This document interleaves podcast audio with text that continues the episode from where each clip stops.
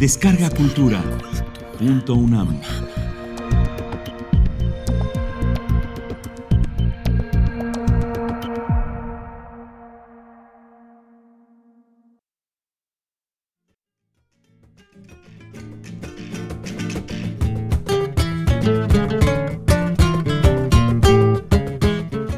El hombrecito Malboro.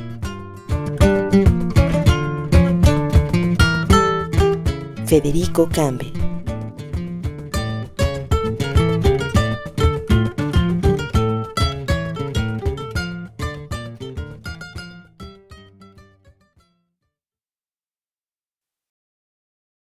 Aparte de sus trabajos de vaquería en Tucson y en Tombstone, Arizona, mi tío Alfonso se educó como herrero y plomero en los talleres del Ronquillo, en las minas de Cananea, y por lo mismo nunca tuvo problemas para encontrar trabajo en cualquier parte del mundo.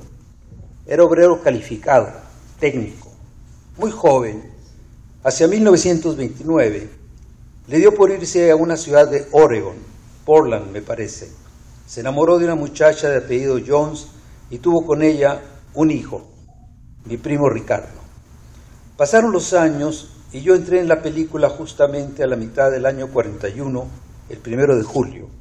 Ricardo ya tenía más de 10 años y siempre fue mi primo mayor. Creció con mi tía Laura porque Alfonso se separó de la señora norteamericana a la que nunca volvió a ver y se trajo al niño a Tijuana. Una tarde, Ricardo llegó en su pick-up cuando yo estaba solo en la casa aburriéndome en el patio, un sábado me acuerdo muy bien. Bajó del pick-up rojo y vi que traía una caja de cartón en las manos. Unos zapatos, han de ser, me dije. Pero no, tómalos, me dijo, a ver si te gustan. Eran unos patines de acero, con balines en las ruedas. Me había dado gusto verlo. En otra ocasión, cuando yo menos lo esperaba, me había llevado a ver a los potros en el estadio de béisbol de la Puerta Blanca. Era alto y flaco, güero colorado, de pómulos salientes y tostados, de rostro enjuto, como chupado, y el pelo le salía en rizos. Usaba unas camisas de manga larga, beige y pantalones khaki. Podía trabajar al otro lado y ganar en dólares porque era gringo de nacimiento, mecánico, Arreglaba sistemas de refrigeración y maquinaria agrícola en San Quintín, abajo de Ensenada. Venía todos los fines de semana a ver a sus jefes y a echarse unas cervezas. Le gustaba mucho la cerveza mexicana. Y el caso es que volvieron a pasar los años, como siempre. Dejé de verlo mucho tiempo y casi nunca coincidía con él cuando pasaba yo por ahí de vacaciones. Ya me encaminaba yo hacia los cuarenta y tantos años, con más años fuera que dentro de Tijuana, cuando me enteré por una de mis hermanas de que Ricardo estaba desahuciado. Luego su hijo, que también se llama Ricardo y es joyero en San Diego, me contó que en sus últimos días a mi primo le dio por buscar a su mamá. Sabemos que esas cosas pueden hacerse, unas cartas, avisos en los periódicos preguntando, y dio con ella al cabo de unos meses. Vivía en Tucson la señora y la fue a ver. Se habían puesto de acuerdo antes por teléfono. Cuando finalmente Ricardo se presentó en la casa de la anciana, a la que no había visto en más de 50 años y la tenía enfrente, en la sala, reparó en que en las paredes había más de una foto de un mismo personaje, el vaquero que en una imagen mítica de las últimas tres décadas anunciaba los cigarros Malboro. ¿Por qué está ese señor ahí tantas veces? le preguntó. Porque era mi hijo, le dijo la señora, tu medio hermano. Durante muchos años guardé un recorte de prensa, pero lo perdí. Una insección pagada en la que se contaba que el modelo de los anuncios de Malboro, con aquel sombrero blanco que le hacía publicidad indirecta a la marca Stanton, había muerto de cáncer en el pulmón. Eduardo Gaitán, que trabajó como gerente de marketing en Philip Morris, fabricantes de Malboro, me explicó una vez que las escenas de los cowboys arriando reses en las praderas nevadas, las que se oían en la voz del actor Enrique Rocha en México, porque estos anuncios estaban ya prohibidos en la televisión de Estados Unidos, tenían como trasfondo el tema de la libertad, aunque para muchos su verdadera oferta era el pabellón de oncología. Nunca se me hubiera ocurrido, pero ese tipo de cosas suelen estar en la mente de los publicistas, como Leo Burnett, que introdujo la figura del vaquero en los años 60 y el engañoso escenario de Marlboro Country, que reproduce el tema musical de los Siete Magníficos. El jinete que corría en las praderas semi-nevadas de Montana quería ser el símbolo de la libertad, pero ninguna libertad podía tenerse entubado en la cama y junto a unos tanques de oxígeno, tal y como en un anuncio del Departamento de Salud del Estado de Massachusetts proclamaba otro vaquero, el hermano del modelo de Marlboro, que participaba en una campaña oficial contra el tabaco.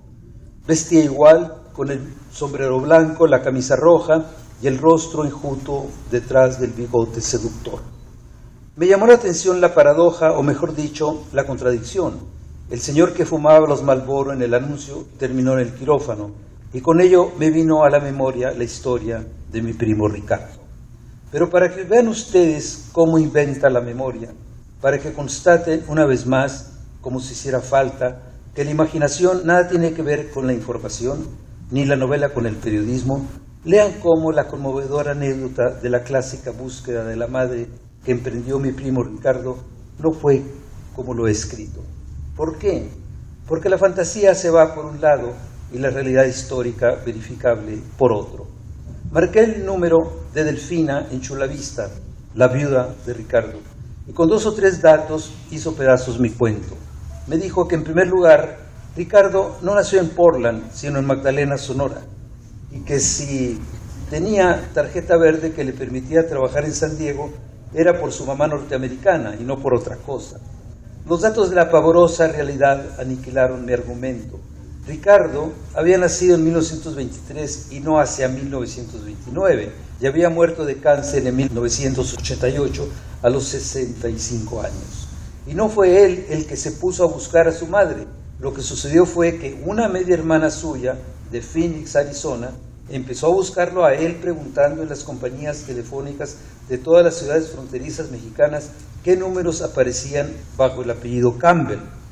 Y así dio con Ricardo en el número de un departamento que él rentaba en Tijuana, pero en el que no vivía, y lo invitó a que conociera a su madre, Nellie Jones, que no vive en Tucson, sino en Phoenix. Para pulverizar aún mi historia, Delfina me aclaró el hombrecito de Malboro no era hijo de Nelly, sino de un hermano suyo, que efectivamente era cowboy, se dedicaba a organizar jaripeos, había trabajado muchos años como modelo para la Philip Morris, pero que todavía seguía por ahí cabalgando porque nunca había fumado, salvo en las escenas de Marlboro Country.